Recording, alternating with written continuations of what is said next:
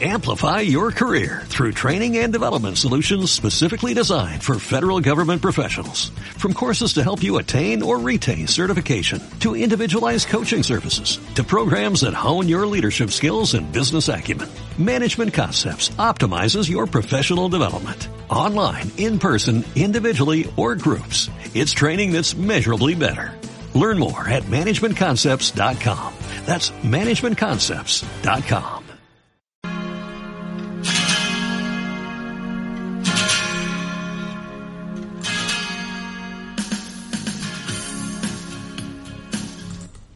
Bienvenidos al podcast sobre inversión y educación financiera, fondos de inversión y valores. Mi nombre es Eusebio Gómez, soy asesor financiero y tengo la misión de hacer las cosas de manera diferente, ayudar a muchas personas a lograr buenos resultados financieros y con ello proporcionarles el conseguir la vida que desean llevar. Si estás interesado en solicitar una segunda opinión sobre tu cartera de fondos, puedes hacerlo. Si me envías cómo tienes estructurada tu cartera en el momento actual, te puedo mandar una propuesta de inversión personalizada. También puedes enviarme si consideras que revise algún fondo que tienes en cartera y que no comprendes muy bien dónde invierte, cómo son las comisiones de gestión o cualquier otra consideración. Para ello, como siempre, os dejo mi dirección de email que es eusgomez.gmail.com. Bueno, eh, empezamos por la responsabilidad y el aviso legal. La actual presentación tiene un carácter informativo y divulgativo. No supone bajo ningún término ninguna recomendación de compra o de venta de ninguno de los fondos o acciones mencionados en este podcast. La publicación de este podcast es a título personal.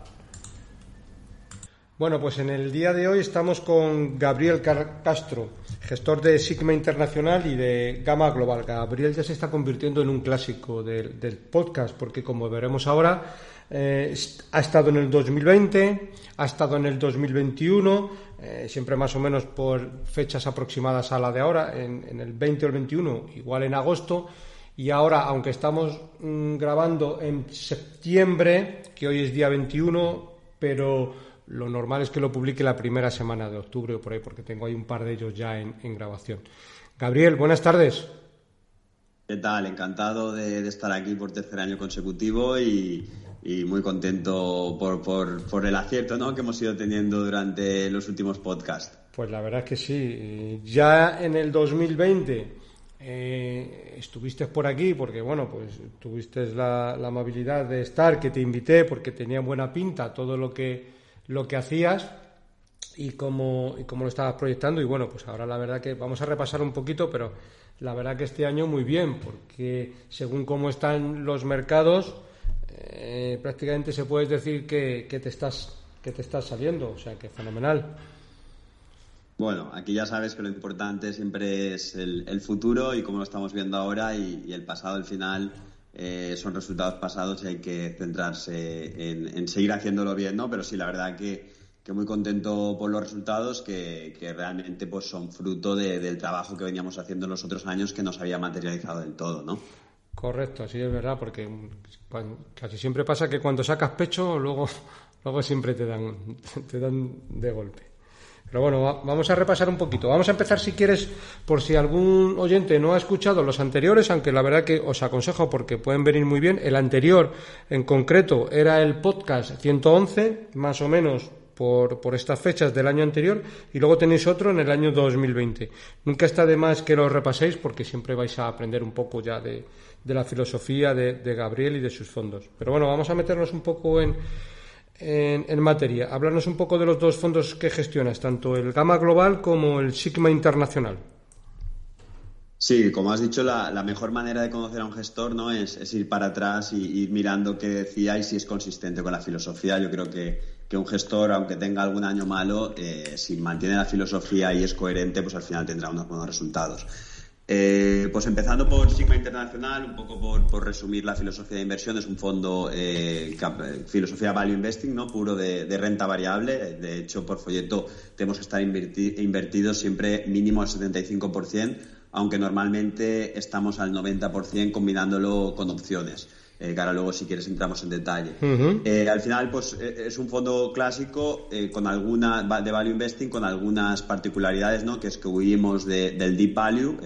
nos gustan, evidentemente, no. una de las premisas es no sobrepagar, pero para nada vamos a, a negocios muy baratos que estén que estén de declive otra cosa, por supuesto, es eh, también diferencial que, utilizamos las opciones para generar una rentabilidad extra. De hecho, estaba consultando que este año eh, de más o menos el, 18-19% de rentabilidad que llevamos, pues ligeramente superior al 1% viene, viene de las opciones, algo más en el, en el caso de Gamma.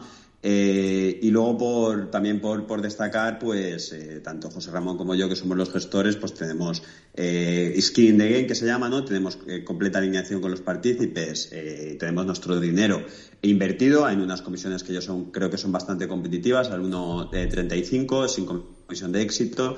Y también, pues, oye, el volumen que tenemos, en alrededor de 28 millones actualmente, pues nos permite entrar y salir eh, de posiciones eh, pues que a otros fondos les cuesta más, ¿no? No tanto eh, invertir en, micro caps, porque no es nuestro, normalmente lo que hacemos, que no significa que no podamos hacerlo, pero no es donde tenemos la cartera, normalmente nos sentimos más cómodos en mid caps, pero sí que es verdad que incluso en mid caps pues, es fácil de entrar y, de salir si reconocer el error y no perder eh, eh, excesivo tiempo y, recursos para, para partícipe, ¿no?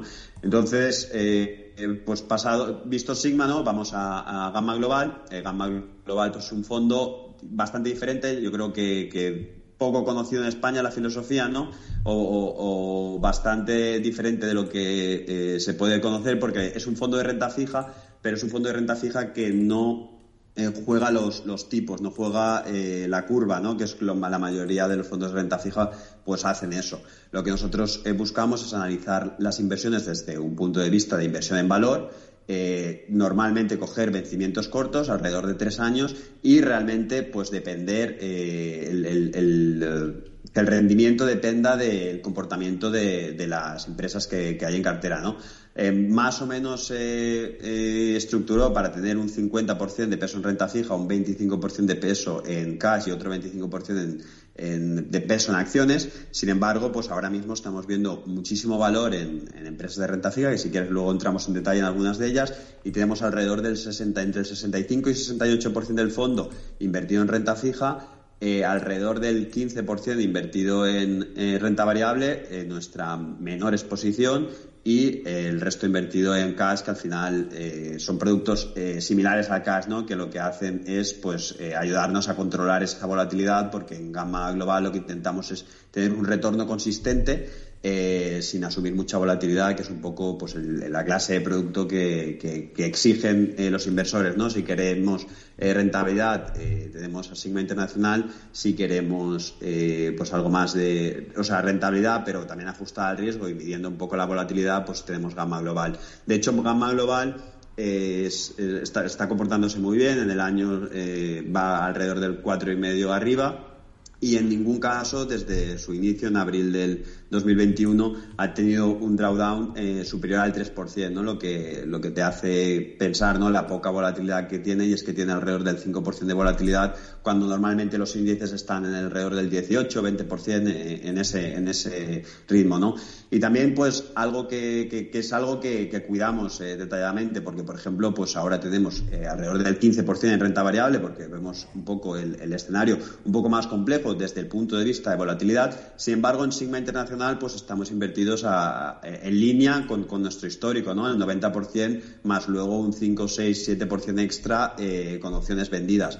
Entonces es un poco eh, para diferenciar claramente los objetivos eh, que tiene cada uno de los fondos, ¿no? En, un caso, pues estamos buscando retornos consistentes, donde tenemos inversiones en renta fija, que en ningún caso dependen del comportamiento de la Fed, si hoy va a subir 75 básicos o va a subir 100 básicos, eh, porque, pues como se puede observar ¿no? con el comportamiento que ha tenido en, eh, durante este año, eh, y al mismo tiempo pues tenemos una posición en renta variable bastante baja. Sin embargo, pues en el fondo de renta variable seguimos viendo oportunidades, seguimos teniendo un potencial muy atractivo y seguimos invirtiendo en línea con, con, lo que hemos estado invirtiendo, ¿no? En un fondo pues eh, por, insistir una vez más, ¿no? en un fondo eh, estamos tratando de reducir la volatilidad y, de conseguir retornos eh, firmes y consistentes para el partícipe sin adecuándonos a su perfil de riesgo, mientras que, en otro fondo pues nos aprovechamos de esa volatilidad para, a pesar de, asumir caídas temporales, pues para obtener unos rendimientos muy atractivos para, los partícipes.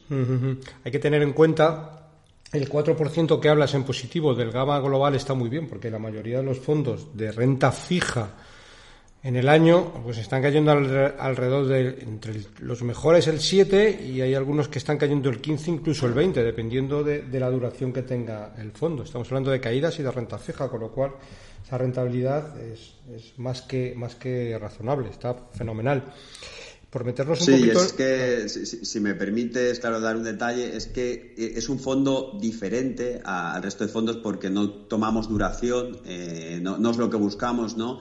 Eh, lo que buscamos es las compañías que tengan una atractiva, una rentabilidad atractiva, independientemente de la situación actual de tipos de interés. Entonces esas empresas, que además su negocio ha mejorado significativamente en los últimos meses, eh, pues no se han visto muy perjudicadas por la subida de tipos de interés y, lo explico, ¿no? A principio de año creo recordar que el tipo de interés eh, tanto europeo estaba negativo y el americano prácticamente estaba al 0% cuando ahora está cercano al 4%, ¿no? Entonces esto significa unas fuertes eh, minusvalías para aquellos que hacen un mark to market, ¿no? que es como valoramos los fondos de, su renta fija. Sin embargo, nuestros eh, bonos ya tenían una rentabilidad de alrededor del 6%, 6,5% a principio de año, que ahora sí que es verdad que ha pasado a, un 7, 7,5, es decir, el yield eh, se ha ensanchado, por tanto nos ha detraído algo de rentabilidad, pero claro, al los cupones ser tan elevados, al tener una rentabilidad eh, diaria, eh, mensual, que se va detrayendo eh, a favor del partícipe durante tan elevada, ¿no? Durante todos los días, pues eso es lo que nos hace colchón, lo que eh, hace que, el fondo pues, se haya comportado tan bien. Y es que en ningún caso nosotros estábamos invirtiendo con, en papeles de, al 2% o al 1% con vencimientos de 10 años y, por supuesto, eh, recordar un poco también para los oyentes pues, ese bono famoso ¿no? que, que salió a, 100 años, de, que ahora creo que era Austria, eh, con que estaban unos tipos de interés prácticamente del, cero, pues ahí tienes una barbaridad de riesgo de duración, no tanto de riesgo país, eh, riesgo emisor, sino de riesgo duración, y es que eh, ahora mismo nadie se casaría con una rentabilidad de prácticamente el 0% durante 100 años, especialmente teniendo la inflación como está, ¿no? Pero, sin embargo, nuestro, nuestro fondo, que tiene una duración aproximadamente de tres años, con una rentabilidad media aproximadamente eh, del 8%, pues por mucho que la Fed suba o, no suba los tipos un poco más, un poco menos, pues al ser una duración tan corta y una rentabilidad tan atractiva, pues es complicado eh, que a no ser que pase algo en el, en el negocio subyacente, es decir, en, la compañía a la que le hemos prestado dinero, pues a no ser que pase algo eh, específico, pues no creemos que, vayamos a tener pues eh, fuertes eh, bajadas eh, por, por, esto de, no por marketearlos a, precio de mercado. Pues si te parece seguimos con el fondo de renta fija. Háblanos un poquito de las principales posiciones que tienes en cartera y los principales movimientos Sí, claro, pues, pues como decía, eh, este año lo que hemos ido haciendo durante, durante el año es eh, reducir el peso en, renta variable, que a principio de año quiero recordar que estaba cercano al 25%, quizá 22-23%, se han comportado bien las posiciones y, especialmente pues eh, después de, la guerra y, la incertidumbre actual, que si quieres hablamos luego de, cómo está el mercado, pues hemos decidido por reducir ese peso en renta variable pero también es verdad que parte de, la reducción del peso ya no viene tanto del entorno, sino de lo atractivo que está eh, la parte de renta fija, ¿no? Y es que estamos eh, viendo emisiones eh, de compañías, especialmente de oil and gas, compañías que conocemos muy bien, como Kistos, como IOG, que son dos compañías de gas que, trabajan en, europeas, en Reino Unido y Holanda, Golar, que, la conocemos muy bien porque tenemos eh, posición en renta variable, IPCO, que también es una compañía eh, petrolera basada en, Suecia, pero principal producción está en Canadá, o incluso Nagacor, que es una compañía de casinos que también hemos discutido en el, podcast, pero en su mayoría estos bonos de oil and gas eh, con duraciones de dos, tres años, eh, con caja neta, están pagando pues unas rentabilidades alrededor del 7%, ¿no? 7, 8, 9%, pues dependiendo de, la misión a la que vayamos, ¿no?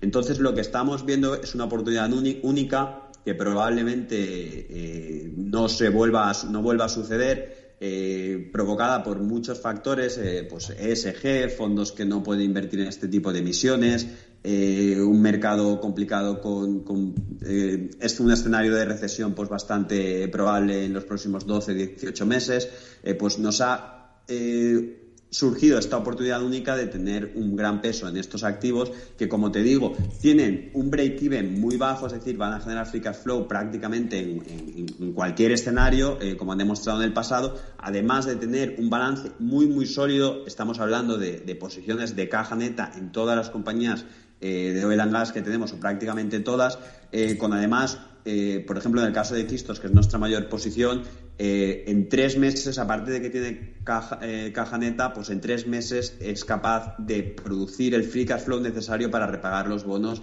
De hecho, está intentándonos activamente recomprar esos bonos a los que nosotros, evidentemente, con, con una rentabilidad del 7% en euros, pues no estamos dispuestos a, a venderlos y esperaremos hasta vencimiento. Y es por eso por lo que estamos aumentando la posición en renta fija, porque hemos visto una oportunidad que, probablemente no vuelva a ocurrir, eh, que nos está casi garantizando pues una rentabilidad eh, cercana en esta parte al 7-8% eh, durante los próximos tres años. Y pues eh, esto es lo que se está un poco reflejando eh, eh, en, la rentabilidad de este año, tanto este año como el año pasado, que también pues el fondo se, se comportó excelente, y es un poco pues también lo, las perspectivas positivas que tenemos en esta cartera para los próximos tres años, porque como digo, pues la, la renta fija no deja de ser un préstamo eh, donde pues el, escenario principal y también quizás el, mejor escenario es que eh, el acreedor devuelva el préstamo más los intereses eh, y el escenario negativo es que no te pueda devolver y, que la empresa quiebre ¿no? y haya que ir a, pues a una dilución que una resolución que sería muy perjudicial pero evidentemente vuelvo a insistir que a 10 años no sé dónde estarán estos negocios, sin embargo, a 2, 3 años, que es donde nosotros tenemos eh, el horizonte de, nuestros préstamos, eh, pues es muy improbable que incluso en una recesión muy fuerte en Europa, es muy, muy improbable eh, que estas compañías no devuelvan el, préstamo, que no deja de ser pues repagar el bono.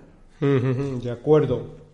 Pues mira, ahora que estamos hablando de renta fija, eh, te voy a hacer la pregunta un poco, eh, la clásica pregunta que todo el mundo se está ahora eh, preguntando.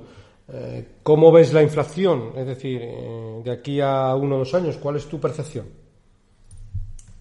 Sí, eh, bueno, eh, evidentemente tenemos una, opinión sobre esto y no digo que lo ignoremos completamente, pero también hay que decir que otra vez insistir ¿no? en, que, en que en el fondo lo que tratamos es de buscar esos eh, rendimientos atractivos a dos, tres años, por lo tanto la inflación eh, o las perspectivas de inflación pues no afectan tanto eh, a, nuestra manera de invertir ¿no? como, a otros fondos de, renta fija, pero evidentemente eh, pues tenemos una opinión de la inflación y tenemos que tenerla para decidir en qué compañías invertir y en qué compañías no, dado que si el negocio sufre por, problemas de inflación, pues puede tener problemas para repagar el bono y eso sí que sería muy perjudicial para el tipo de activo que nosotros compramos, porque hay que recordar ¿no? Que la renta fija pues eh, tiene la desgracia ¿no? de que eh, el rendimiento positivo, es decir, el upside de escenario, eh, está limitado, es decir, no puedes ganar más que eh, los intereses y la devolución del préstamo. Sin embargo, el downside, es decir, el escenario negativo, eh, pues sí que es no perderlo todo, pero perder una gran parte. ¿no? Entonces tenemos que hacer un trabajo extra eh, en el momento en el que entramos estos papeles en cartera. Pero bueno, hablando de, la inflación, desde el principio del año y también el año pasado, pues no nos creímos en ningún momento pues, la narrativa que estaba eh, impulsando los bancos centrales de que esta inflación era temporal, que era causada por eh, los, barcos, especialmente, que donde tenemos un gran conocimiento, y de los cuellos de botella y de la logística, y que era algo que eh, este año pues estaría solucionado y volveríamos a, a la prácticamente inflación inexistente. ¿no? Yo creo que esa teoría de la inflación temporal eh, es algo que, el mercado, eh, evidentemente, incluso los bancos centrales han salido todos, eh, y no estoy hablando solo de la Fed o del Banco Central Europeo, todos los bancos centrales del mundo, el de Australia, todos han salido, han levantado la mano y han reconocido el error, porque evidentemente pues la inflación ha ido incrementándose, mientras que ellos pensaban que era temporal y no estaban dando ningún paso para solucionarlo. ¿no? También hay que diferenciar entre inflación Asia e inflación Europa o Estados Unidos, ¿no? Mientras la inflación en Asia es baja, en línea con, su media histórica, no digo que no sea muy muy baja, es algo alta porque evidentemente pues, eh, el mercado de commodities es un mercado global, sin embargo no es excesiva como está siendo en Europa o en Estados Unidos. Por recordar, la inflación en China es, es inferior al 3%, eh, también, bueno, podemos decir de que China pues está bastante parada este año, este año, ¿no? Pero bueno, en Taiwán también es del 2,7%, en Japón es inferior al 3%, en Indonesia es inferior al 5%, en India es, es de alrededor del 7%, cuando el histórico en estos países de, de, tanto crecimiento, pues en el caso de India, por ejemplo, ha sido del 5 o 6%. Es decir, no son inflaciones excesivamente elevadas. Sin embargo, la inflación en Europa y la inflación en Estados Unidos está entre el 9 y el 10% y en Europa, eh, ahora por el suceso eh, o por la pérdida de, recursos energéticos, ¿no? O la pérdida de, la seguridad energética que hemos tenido eh, por, por la guerra en Rusia, pues va a ser probablemente no haya hecho pico y vaya a ser superior. Entonces hay que diferenciar, para entender de verdad eh, nuestro pensamiento sobre la inflación, hay que entender qué está pasando en Asia y por qué eh, tanto en Europa como en Estados Unidos no está replicando, ¿no? el mundo va a, dos velocidades en cuanto a inflación. Y esto no es más porque eh, se han cometido unos excesos brutales en los mercados en Estados Unidos, en, en, los mercados desarrollados por, por decirlo de alguna manera, aunque bueno, tampoco es justo del todo porque eh, mercados asiáticos también son desarrollados. Pues en, Estados Unidos y Europa, ¿no? Se han cometido unos excesos eh, muy elevados y, permíteme comentarlos. Primero, en, Estados Unidos eh, sí que es verdad que se había impreso mucho dinero, la Fed había impreso mucho dinero, pero repartido en 10 años, desde el 2008 hasta prácticamente el 2018, se, se imprimió una eh, cantidad ingente de dinero, pero no dejaba de ser repartida en 10 años. Sin embargo, esa misma cantidad repartida en dos años se ha concentrado en los dos años eh, para eh, paliar los efectos del COVID, ¿no? Sumado con además medidas fiscales pues muy agresivas tanto en Estados Unidos como en Europa, ¿no? Esto que, que, la gente creía que no causaba inflación, pues ha terminado causar inflación. Eh, causando inflación, eh, porque antes pues podemos decir que en los últimos 10 años solo se había eh, quedado esta inflación en, en activos reales, como, por ejemplo las casas, pero no afectaba del todo a la economía real, es decir, a los ciudadanos del todo no, no, notaban del todo esta inflación, porque no había pues inflación en, en el precio de la energía, no había inflación en, en productos alimenticios, ¿no? Sin embargo, ahora esto unido a una desglobalización, que es un fenómeno diferente al que hemos estado viviendo prácticamente hasta el 2018, eh, que, es uno también de los causantes que se están evitando pronunciarlos, pero es uno de los causantes eh, o los reales causantes de la inflación. Y es que anteriormente, pues, eh, países como China, ¿no? que tenían ya una logística muy trabajada, pues eran exportadores eh, de, deflación a, países como Europa y Estados Unidos. Eh, sin embargo, esto cambió eh, probablemente a razón de, Trump, que empezó a, mover ciertos hilos ¿no? para, que, para, para, provocar la guerra, tanto Europa, China como Estados Unidos, China, especialmente Estados Unidos, China, y esto ha obligado a muchas compañías a mover su producción de China a otros países, causando un aumento en, los precios, eh, evidentemente porque la logística pues, no estaba tan trabajada. Eh, esto también es un fenómeno que el, mundo está obviando y que va a ser bastante más permanente de lo que de lo esperado. Y además, todos estos dos grandes factores sumados al tercer factor, que era la falta de inversión en la economía real, por decirlo de alguna manera, en recursos energéticos, en eh, aumento de, incluso de trigo, aumento de cualquier eh, material, porque pues el mundo cada vez era más digitalizado y pues cada vez estábamos más eh, o los retornos eran superiores en, el mundo online, en el mundo iCloud, ¿no? Entonces no tenía sentido de, invertir en el retorno físico porque los retornos pues no eran suficientes para cubrir el coste de capital, ¿no? Entonces estos tres factores me hacen pensar que los bancos centrales eh, pues han estado equivocados y van a seguir equivocados eh, en los próximos años y la inflación se va a mantener algo más elevada de lo esperado, a no ser que evidentemente pues entremos en una recesión muy fuerte, porque a día de hoy los bancos centrales que han sido básicamente los causantes de que estemos en esta, en esta, en, esta situación, ¿no? porque han ido empujando al mundo a, la situación en la que estamos, eh, pues han provocado una situación que es muy difícil de revertir y que evidentemente ellos no tienen los medios para revertirlos porque eh, el Banco Central, la Fed, no tiene el medio para volver a, iniciar el proceso de globalización, hacer las paces con China, hacer las paces, con Rusia, eh, no tiene la habilidad de aumentar la oferta de tanto de energía eh, como la oferta de, otras materias primas y lo único que tiene la habilidad es para aumentar los eh, tipos de interés y afectar a esa demanda, reducir esa, esa demanda que a día de hoy en Estados Unidos pues eh, sigue siendo muy muy fuerte y entonces esto me hace pensar que la inflación pues va a tardar más, va a ser más pegajosa, va a tardar más en, reducirse de lo que de lo que el mercado entiende, ¿no? Y, y ahí pues uno de los ejemplos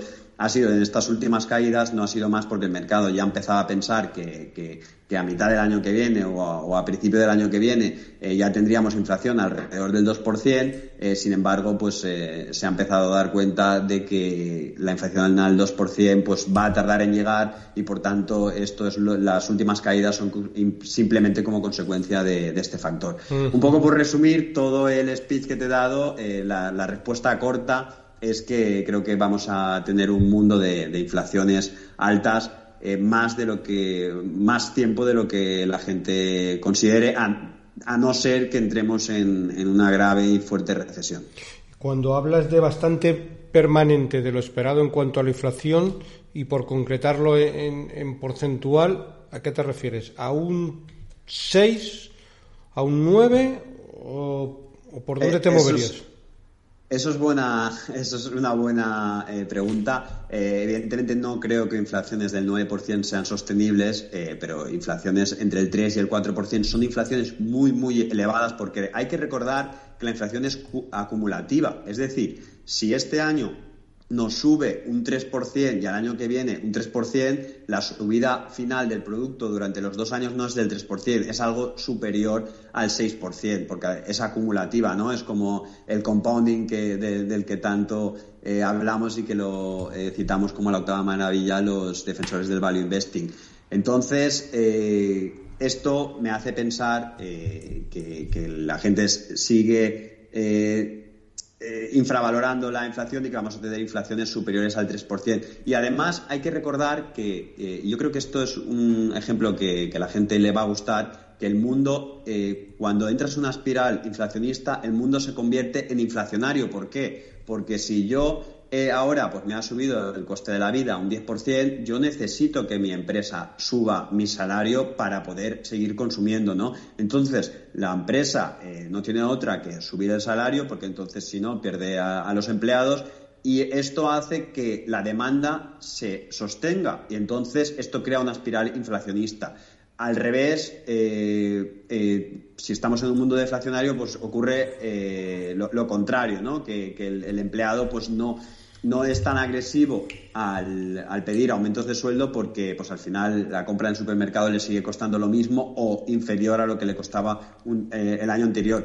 Y por poner un ejemplo, yo que a mí me gustan mucho los, videojuegos, eh, en un mundo inflacionario tienes que comprar antes y no puedes posponer las, compras. Por ejemplo, la PlayStation cuando salió en el 2020, eh, yo normalmente pues la PlayStation espero dos años, un año y algo, dos años a que saquen el nuevo modelo y normalmente pues hay un descuento del 20-30% eh, sobre la, la PlayStation cuando sale, ¿no?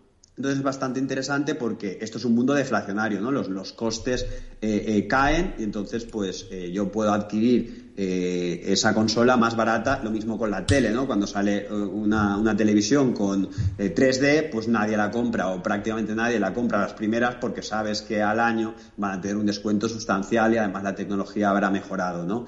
sin embargo, en un mundo inflacionario pasa completamente lo opuesto eh, favoreces el consumo, la demanda ahora, porque sabes que en el futuro valdrá más. De hecho, yo que no compré la, PlayStation en 2020, me estoy dando cuenta de que ahora pues, eh, tiene un precio superior al del, al del 2020. Y esto es algo que también fomenta que en un mundo inflacionario, pues eh, le echa más leña al fuego, ¿no? Y sea, pues a la vez, más, más inflación.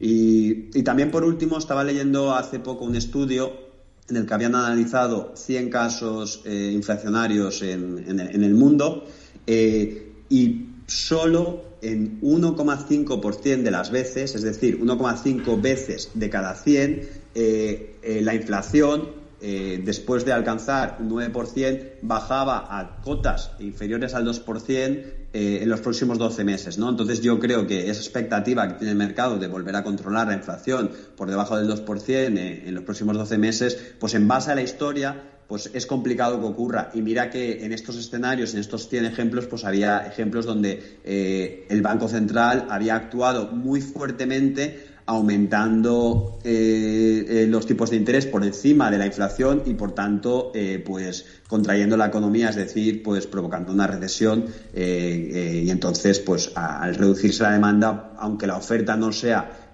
tan excesiva pues se reduce la inflación porque recordemos que la inflación no deja de ser consecuencia de la demanda de la fuerte demanda y la escasez de oferta.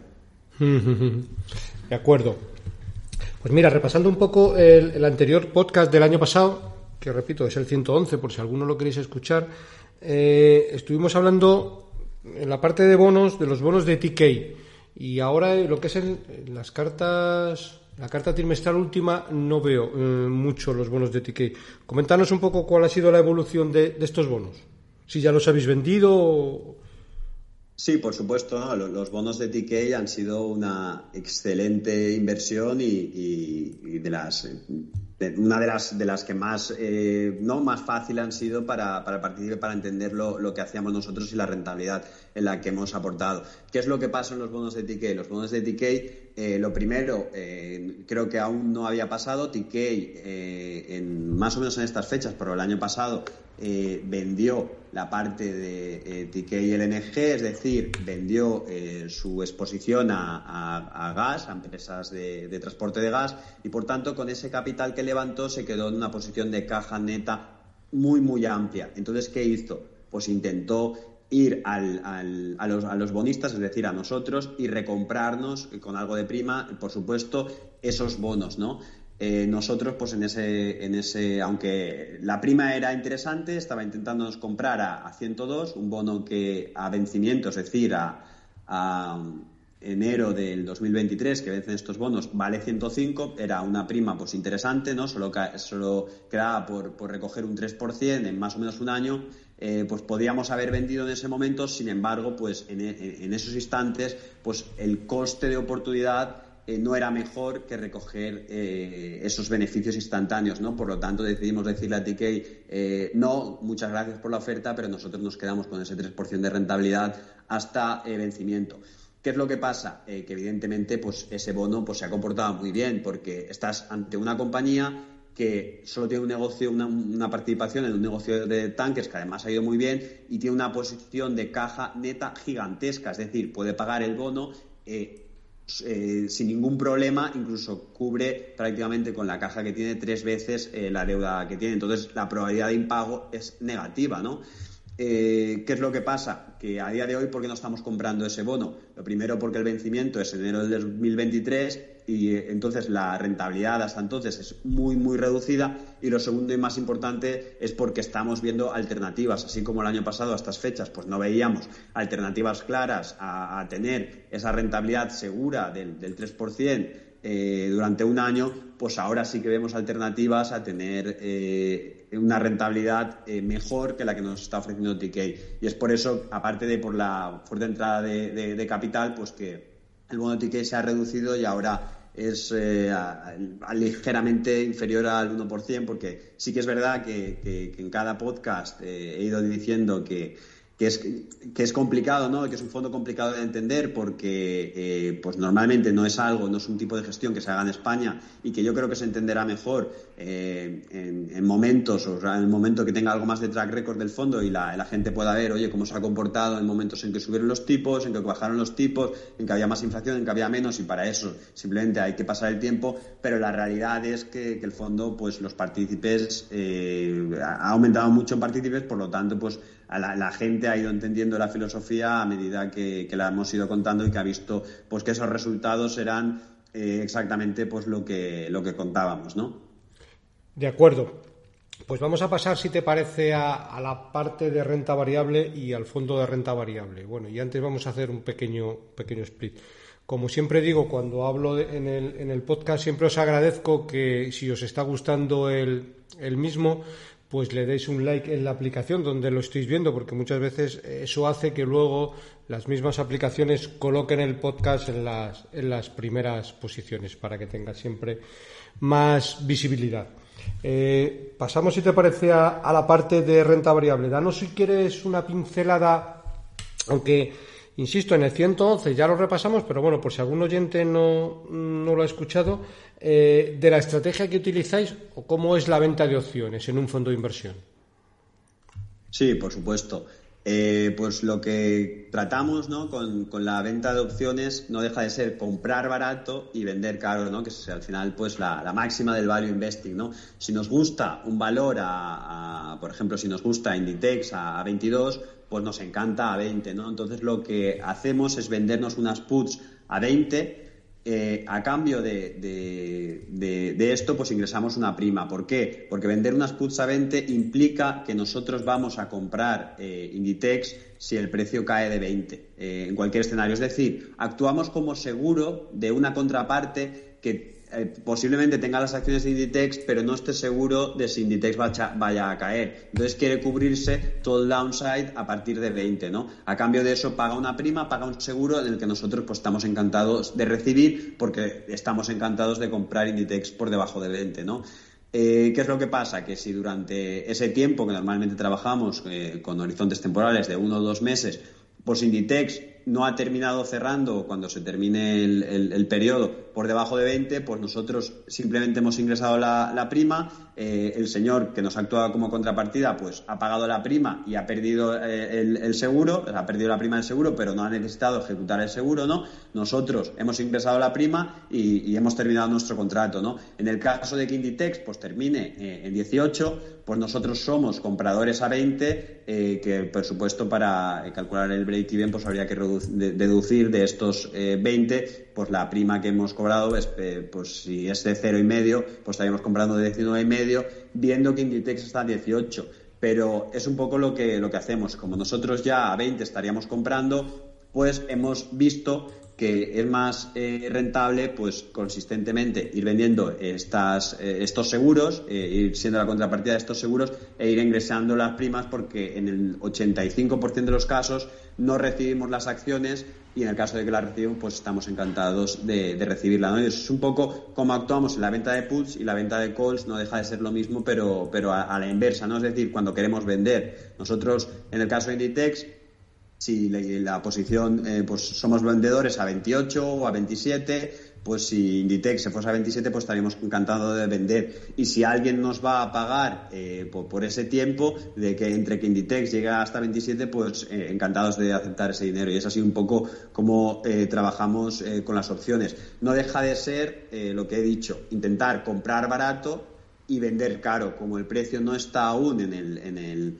en el sitio donde nosotros seríamos compradores, pues actuamos eh, de esta manera, eh, siendo eh, o tomando ¿no? ese o dando la contrapartida a ese seguro que, la gente necesita y, encantado de ello, ¿no? Fenomenal. Bueno, vamos a repasar un poquito lo que es el fondo de renta variable. Vamos a empezar por preguntarte cómo ves el mercado y vuelvo a insistir en, en ello eh, que ha quedado muy bien ahora con el tiempo. En el, en el capítulo anterior, en el 111, ya hablabas en septiembre del 2021 que veías un mercado exigente y que no veías rentabilidades positivas en los índices. Hablabas de múltiplos, múltiplos exigentes, incluso hacías una similitud que en los últimos años sí que habías recomendado eh, a muchos amigos eh, invertir en gestión pasiva, pero que probablemente ya en septiembre del 2021 veías que no era el momento por la por los por lo elevado que estaba el, el, mercado. Esto eh, ha quedado genial ahora que está grabado desde hace un año. Sí, la verdad que incluso eh, remontándonos al 2020, recuerdo que, que, en el 2020 la crítica no era tanto el mercado, sino como a ese nicho de empresas que, que no estaban ganando dinero y que estaban cotizando a a, 20, a 30, a 40 veces ventas sin ganar dinero que, no tenían absolutamente ninguna lógica. Eso pues al final terminó explotando en, en, el, en, el, 2021 y recuerdo que en el 2021 pues hablábamos de que esos grandes negocios, esos el mercado al final, eh, eso es Google, ¿no? eso es Microsoft, eso es Facebook, eso es Apple, eh, que, son excelentes, excelentes negocios, pues que eh, en un entorno de inflacionario, en un entorno de subida de tipos de interés, pues que lo lógico era que, se comprimiese el yield y, que no era momento ¿no? Para, para, estar indexado, porque estar indexado significaba pues tener posición abierta en, en, estos valores, ¿no? Y la verdad es que sí, que la, mis, mis, amigos y conocidos que al final eliminaron esa parte que yo siempre recomiendo, ¿no? Tener esa, diversificación tan en, nuestros fondos como también en el mercado, pues eliminaron esa parte y concentraron algo más, pues la verdad es que, es que están muy, muy contentos de la, de la decisión que tomaron, que al final yo les puedo expresar mi, punto de vista, pero evidentemente pues la decisión y la responsabilidad, tanto para lo bien como para lo mal, recae sobre ellos, ¿no?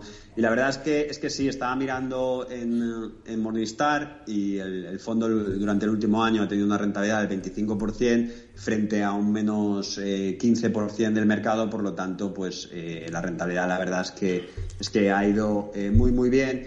Eh, y el mercado pues eh, ha cambiado evidentemente eh, pues el múltiplo PER se ha, se ha comprimido por, por, decir una cosa pues ahora el SP500 está a 17 veces beneficios que no es un múltiplo excesivamente exigente teniendo en cuenta la calidad de negocios que, componen ese, ese múltiplo ¿no? que no son negocios de, poca calidad sino son negocios duraderos y que ya están contrastados en el tiempo eh, básicamente las, las, empresas FAN, y además Europa pues eh, se ha ido a, alrededor de 12 veces, ¿no? El, único problema que, veo ahora en, el mercado es que eh, esas estimaciones de 17 veces beneficios se hacen a, a, los próximos 12 veces, ¿no? Intentando estimar los próximos 12 veces, ya que eh, aunque el pasado muchas veces rima con el futuro, la realidad es que los retornos pasados o las rentabilidades pasadas no, no importa, lo que importa eh, no deja de ser el futuro, ¿no? Y el problema es que estos beneficios, estos, estos múltiplos están sustentados por eh, unas expectativas de crecimiento de beneficios de alrededor 8%, algo más en el caso de, Europa, ¿no? Que se está empezando a, a revisar significativamente a la baja por el riesgo por el temor a, recesión, eh, tanto en Europa como en Estados Unidos, aunque en Estados Unidos eh, que se está diciendo que, están en recesión porque tienen eh, técnicamente es dos trimestres con el PIB real negativo, la realidad es que este PIB real está muy influenciado por la, por la inflación, ¿no? Si tomamos un punto de vista nominal o si vemos cómo está el sector, eh, es decir, el, empleo, ¿no? Como está el mercado real, eh, pues eh, esta recesión no, no real, ¿no? entonces, por lo que sí que es verdad que, está mucho más interesante de lo que, de lo que estaba hace 12 meses. También como contraposición, pues tenemos a, un euro que, también hay que decirlo, ¿no? Que este, en este 15% pues está expresándolo en dólares, el de, en euros no, el de euros, o sea, el de Europa sí que prácticamente ha caído lo mismo, pero expresado en euros, y este 15% en dólares pues ha sido algo menos eh, o prácticamente la mitad tomando como referencia que el dólar se, se ha incrementado mucho contra el euro. ¿no? En el momento en el que esto mejore, que la economía mejore, eh, lo lógico es pensar que el mercado americano suba, sin embargo, deberíamos de, tener eh, esa... De, sufrir, ¿no? en este caso hemos tenido el beneficio de que se ha depreciado el euro, pues en ese caso pues será el beneficio que se, que se apreciará el euro, eh, en contrario. Pero bueno, un poco por, por, resumir cómo veo el mercado, es mucho más difícil de, de lanzar eh, una afirmación contundente como, como, hicimos en el 2020 o como hicimos en el 2021, pero sigo viendo eh, algo complicado eh, los retornos en el mercado, por lo tanto mis, mis amigos y familiares han, decidido mantener la inversión en, tanto en Sigma Internacional como en Gamma Global, en los fondos que, que cogestiono, antes de, volver a entrar al mercado, porque aunque sí que es verdad que, ya no está tan caro como, estaba, pues las, la incertidumbre económica eh, y la incertidumbre de los próximos meses pues sigue eh, siendo cautos o sigue, sigue indicando que, tenemos que ser cautos. Y es que eh, hay una cosa que, tienen grabada en la cabeza, que me lo estaban recordando la semana pasada cuando volví a hablar, a hablar con ellos, y es que yo siempre he dicho que los excelentes negocios, por muy, muy bueno que sea, por mucha calidad que tenga,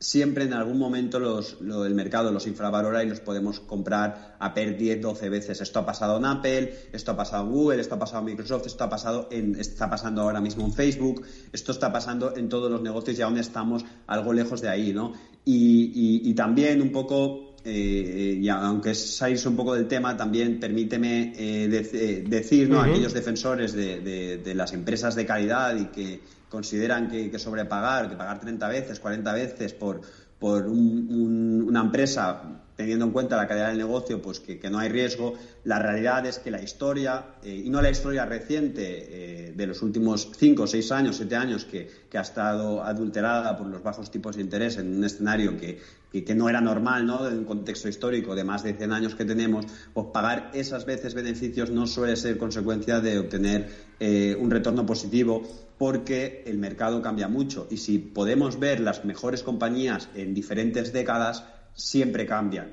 Eh, ¿Por qué? Porque, por ejemplo, Google, que es un negocio excelente, que todo el mundo trabajamos con él, con Google Maps, con eh, el, Chrome, con absolutamente todo Android, todo es Google, es un negocio que está inventado prácticamente hace 20 años. Incluso Google en la última conversación eh, de resultados comentaba que hace tres años nadie hablaba de TikTok eh, y ahora mismo era una competencia que estaba quitándole cuota de mercado a YouTube y estaba haciéndole daños con la monetización, ¿no? Es decir, el mercado, el mundo, especialmente ahora eh, que tenemos tantas herramientas, cambia tan rápido que pagar esas 30 o 40 veces por, por, unos, beneficios, por unos beneficios, por, por una compañía de excelente calidad en ningún escenario eh, históricamente, pues, eh, o, solo con ciertos, eh, con muy pocos outliers, con muy pocas excepciones, pues ha sido una estrategia rentable, ¿no? Es decir, y por, resumir, es mejor no intentar buscar el, Amazon, aunque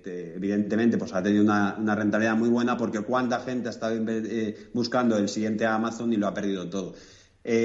una vez habiéndome escapado ligeramente de tu pregunta y, por hacerla corta como en la anterior, sigo pensando que, no es momento de indexarse, sigue siendo momento del, stop picking. Eh, sin embargo, pues sí que es verdad que estas caídas pues eh, ya empiezan a ser atractivas y algo más de caída, pues ya volvería a, comentar a mis, a mis compañeros, ¿no? a mis amigos, a mis familiares, que creo que es un momento otra vez de, diversificar y no estar simplemente en una estrategia de stop picking, por muy bien que esté funcionando, y también tener eh, pues parte de diversificación con el mercado, con, el SP500, con el MSCI Europa, porque no deja de ser una manera de, de, apostar por a que el mundo vaya a ir mejor, ¿no? Y, y, eso, pues al final, en el largo plazo, pues siempre tiene sentido. Por tu respuesta, ya has hablado al principio de Microsoft y de, Google. Entiendes que todavía, desde tu punto de vista, no están en precio, ¿no? Bueno, yo tampoco soy un experto en esos sectores. Eh, la realidad es que, por ejemplo, Google es una compañía en la que, llevamos ya un tiempo haciendo algo de trabajo eh, y, el feeling eh, que tenemos es que son empresas más sensibles al ciclo de lo que la gente piensa. Al final, pues Google mayormente pues es eh, una empresa de publicidad online, ¿no?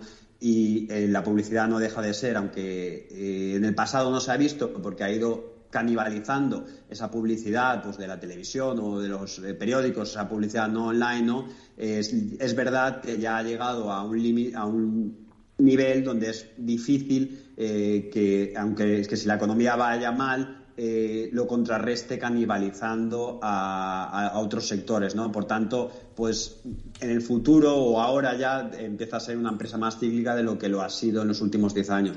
Entonces creemos o el, feeling es que eh, aún eh, queda algo de corrección, sin embargo, pues sí que es verdad que empezaría a comprar este tipo de negocios, pues tampoco o sea, yo creo que a estos niveles pues ya tendrás una rentabilidad adecuada en los próximos años, pero el feeling o la sensación es que, es que puede quedar aún algo más de, sufrimiento de estos valores. Por insistir, no estoy diciendo que no sea momento ya de, indexarse, eh, como o no soy tan contundente como, como lo era el año pasado, pero sí que sigo pensando que, yo favorecería estrategias de, stock picking, de selección de valores, eh, más que eh, la compra eh, completa del mercado, que es básicamente comprar, comprar estos grandes negocios, excelentes negocios que son las FAN, que al mismo tiempo pues no dejan de ser, como son tan, tan, tan grandes, no, no dejan de ser una...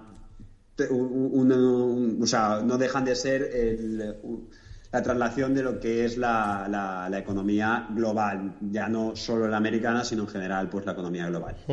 De acuerdo.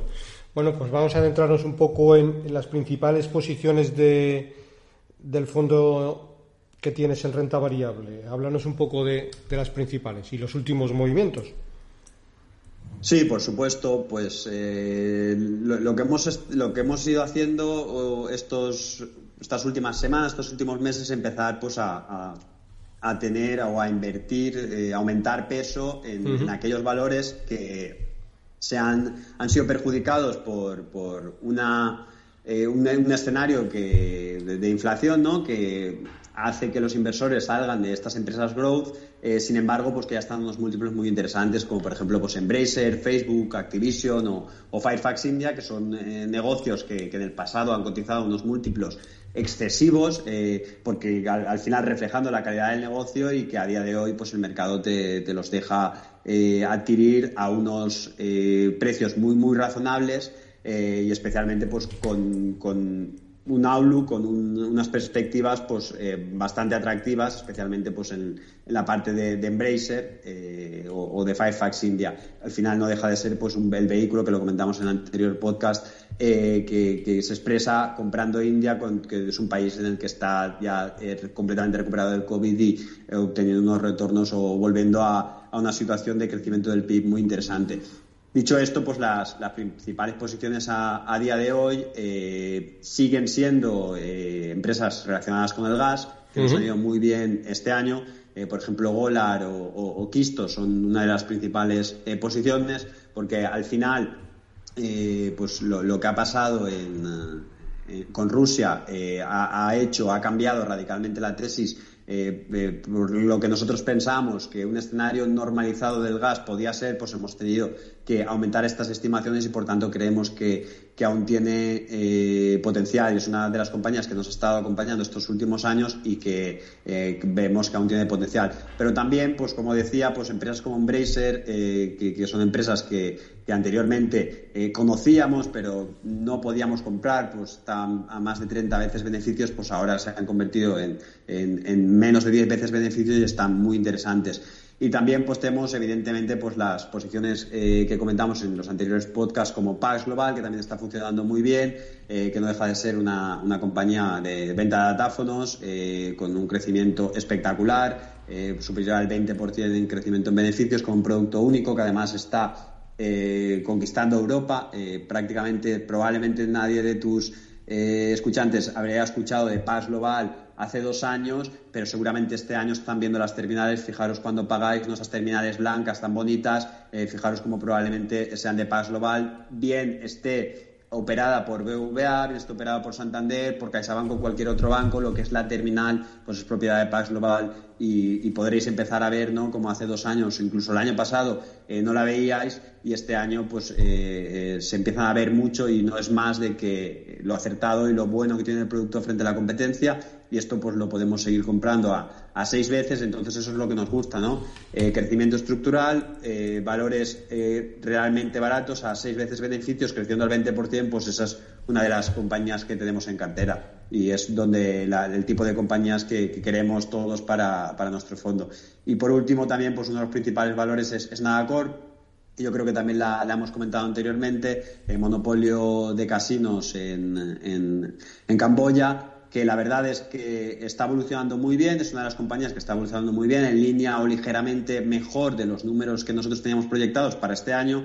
Sin embargo, pues la, acción prácticamente no ha hecho nada en el último año y esto no deja de ser como consecuencia de ese sentimiento tan negativo que viene eh, de, que China está cerrada, eh, de que Asia eh, no está funcionando y de que hay que salir de emergentes y hay que concentrar en, en Estados Unidos y es un poco lo que le está pasando. ¿no? no es tanto el negocio que no está funcionando bien, que no está funcionando en línea con las expectativas que teníamos, sino que el múltiplo eh, pues está habiendo un D-rating que creemos que en el momento en el que cambie eh, este, este, este, esta negativa, este sentimiento tan negativo sobre, sobre eh, Asia, pues enseguida se verá revalorizada y se verá correctamente valorada a un precio en línea con lo que están ejecutando, con los resultados que están reportando.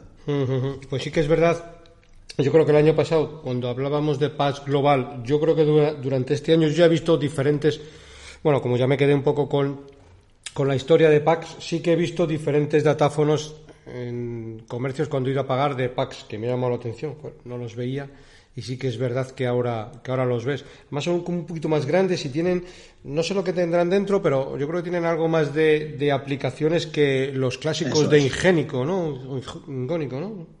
Eso es, eso es. No, han acertado con el producto, han acertado con la plataforma que es eh, Pax Store, que ahora le han cambiado el nombre para también poder implementarlo en otros en otros eh, datáfonos que no sean suyos, se han cambiado a Mac Store, han acertado con las inversiones que han hecho en un momento donde eh, Ingénico había sido opada por, por, eh, un, gran competidor al, mismo tiempo de, los clientes de Ingénico, lo que ocasionaba pues que, no hayan invertido, que no hayan hecho las mismas inversiones que, ha hecho Pax y que incluso los competidores de este eh, de esta empresa, es decir, los CaixaBank, los BVA, sean más favorables a hacer negocios con Pax, que además es un eh, proveedor que ya está instaurado en Europa, que está trabajando con, muchos desde hace tiempo, que está contrastado porque algo que es fundamental en este sector es la seguridad, eh, es la calidad del producto y es algo que, que, no se obtiene de un día para otro, ¿no? sino que necesita muchos años. Entonces, Pax Global estaba ahí en el momento perfecto con el, mejor producto del mercado y es por, esa es la razón por la que está arrasando y por la que ya empezamos a ver en España, eh, por lo que eh, veremos más en los, en los próximos meses, en los próximos años, eh, y es porque prácticamente a día de hoy lo que es el producto, que no es simplemente una caja para pagar, sino, como tú has dicho, toda la herramienta que subyace detrás para ayudar a los negocios, pues está teniendo tantísimo éxito y es por lo que creemos que esta compañía puede seguir creciendo al en torno del 15-20% anual, al mismo tiempo que aumenta el dividendo por encima del crecimiento del beneficios, es decir, aumenta el payout, eh, por ejemplo, en el primer semestre ha aumentado el dividendo un 45%, eh, si no recuerdo mal, eh, teniendo una rentabilidad por dividendo ya del 5%, que esto nos permite que aunque el mercado no valore correctamente este, eh, este negocio, porque el múltiplo pues, sigue siendo reducido, pues este fuerte crecimiento más este dividendo eh, pues nos hace obtener unas rentabilidades eh, bastante, bastante atractivas y además, pues en el momento en el que el mercado pues, cambie su actitud respecto a China y, diferencie entre, entre valores que están funcionando muy bien y que son proaccionistas, bien llámese Nagacor, bien llámese Pax, de otros valores que sí que es verdad que tiene una influencia más eh, del gobierno y a lo mejor no son tan, tan proaccionistas, pues en ese momento, pues evidentemente la rentabilidad será instantánea, será mucho más rápida, pero como he dicho, pues la TIR, eh, sin, que haya un, re-rating, pues a día de hoy sigue siendo muy interesante y por eso es de las principales tres posiciones del fondo. Si hablamos de una posición que ya comentamos el año pasado, que hablabas de Firefox Indias, que que comentabas un poquito el tema de que iba a sacar a bolsa el principal activo que tenía dentro de la cartera, que es el aeropuerto. Y te quería preguntar, ¿ya lo han sacado a bolsa o, si no lo han sacado, cuánto se estima? Sí, eh, la realidad es que evidentemente pues con, todo el ruido eh, actual de mercado, ¿no? donde es más difícil eh, conseguir unas valoraciones adecuadas, más que pues en, en, India no deja de ser un poco más administrativo, ¿no? Tienes que algo más de problema administrativo para cumplimentar los papeles, algo más denso, eh, todo el papeleo que hay que hacer, pues se ha retrasado algo la, IPO. Sin embargo, eh, cuando te ves los economics o cómo está recuperando de rápido eh, este activo, el, por, recordar un poco, es el aeropuerto de Bangalore, uno de los mayores aeropuertos de, India y por el que evidentemente va a pasar un o, o se espera que haya un crecimiento espectacular en los próximos 10 años, eh, pues entonces se ha retrasado un poco, por lo tanto, pues también probablemente se ha retrasado un poco eh, la materialización de ese valor, porque estamos convencidos de que la valoración que tiene actualmente el aeropuerto es muy baja respecto a la que tendría pues una vez esté cotizando en el mercado.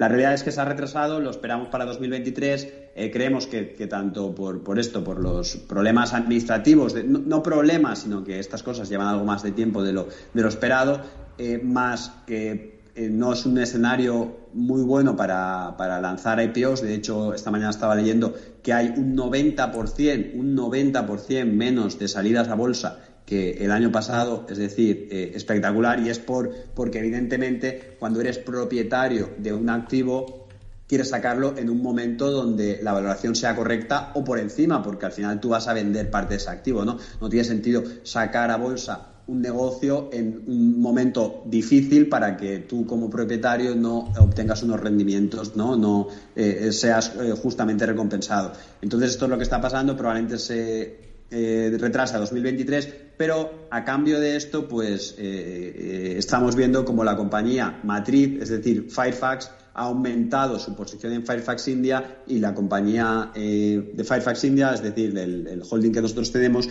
ha recomprado muy agresivamente durante los primeros nueve meses del año, lo que es muy positivo eh, porque con una infravaloración del 50%, es decir, si hoy cogiésemos y vendiésemos la compañía, que es bastante fácil de, vender porque no deja de ser una compañía eh, que tiene inversiones, eh, entonces estas inversiones pues sí que son fáciles de materializar, especialmente cuando el 40% de, las inversiones están a día de hoy cotizadas en el mercado y como hemos visto que ya ha empezado a hacer rotación y está consiguiéndolo a unos entornos muy buenos, unos eh, precios muy buenos, pues como estaba diciendo, si a día de hoy la liquidásemos, valdría exactamente el doble del valor del que está eh, eh, cotizando a día de hoy. Especialmente si hace recompras a este precio, lo que hace es aumentar el precio objetivo de, una manera espectacular, ¿no? Porque está recomprando un 50% por debajo del precio del NAP o el, precio de, venta actual. Entonces, a pesar de no este, este pequeño contratiempo de que va a llevar algo más de lo esperado, estamos contentos. Hemos visto eh, cómo está recuperando el, eh, en pasajeros eh, y en tráfico el, aeropuerto y especialmente pues el resto de, de inversiones también están yendo muy bien, con lo que seguimos pensando que a día de hoy la infravaloración que hay es simplemente flujos, es simplemente mal sentimiento sobre Asia, que en algún momento cambiará cómo hasta el 2019 esta compañía estaba cotizando un 20% por encima de lo que valía en ese momento. Es decir, si en ese momento hubiesen vendido la compañía entera, eh, es decir, durante tres años estuvo cotizando por encima, entre un 15 y un 20% del precio de venta de todos los activos, algo que, no entendemos, ¿no? Siempre entendemos algo de descuento o eh, cotizando a, valor de NAP eh, para los activos que, tiene Firefox India. Estupendo. Bueno, y por ir acabando, eh, danos una pincelada para un inversor en cualquiera de, tus dos fondos, ¿qué puede esperar de retorno para los próximos 5 o 10 años? Una estimación aproximada.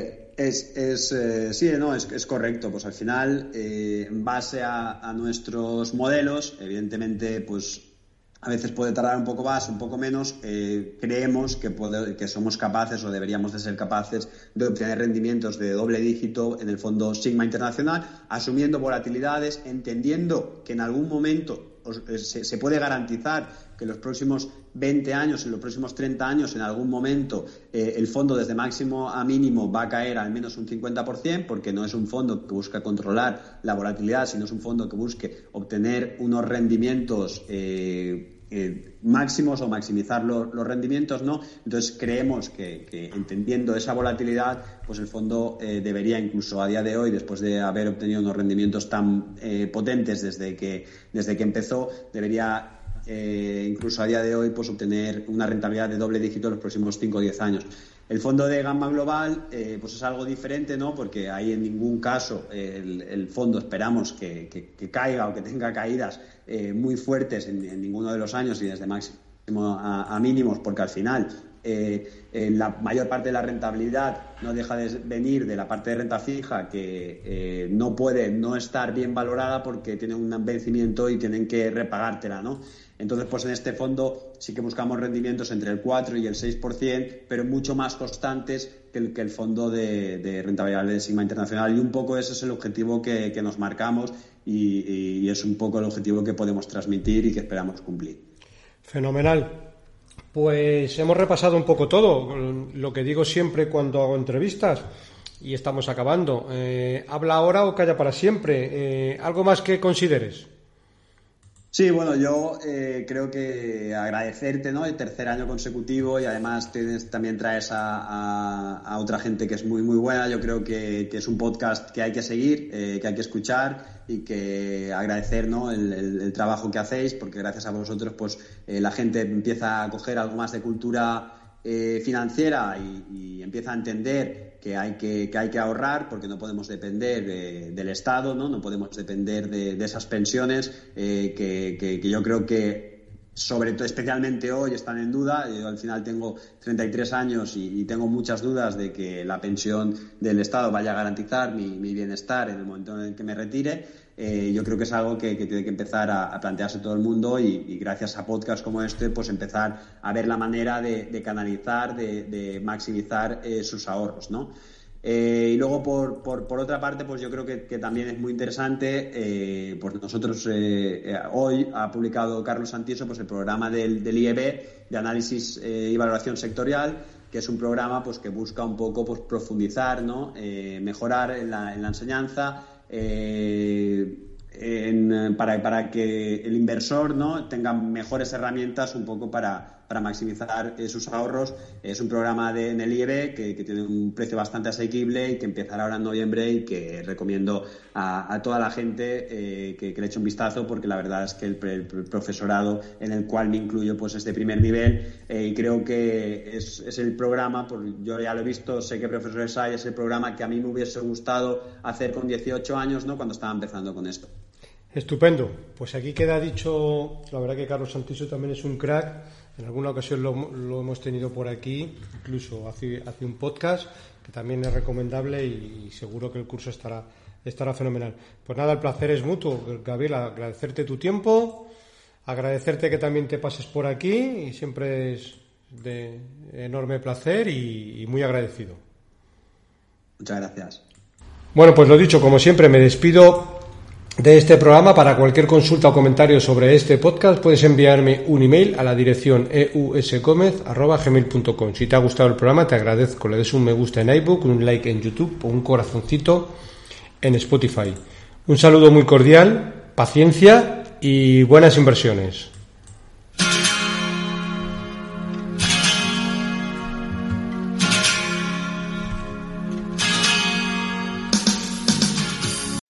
Amplify your career through training and development solutions specifically designed for federal government professionals. From courses to help you attain or retain certification, to individualized coaching services, to programs that hone your leadership skills and business acumen, Management Concepts optimizes your professional development. Online, in person, individually, or groups. It's training that's measurably better. Learn more at managementconcepts.com. That's managementconcepts.com.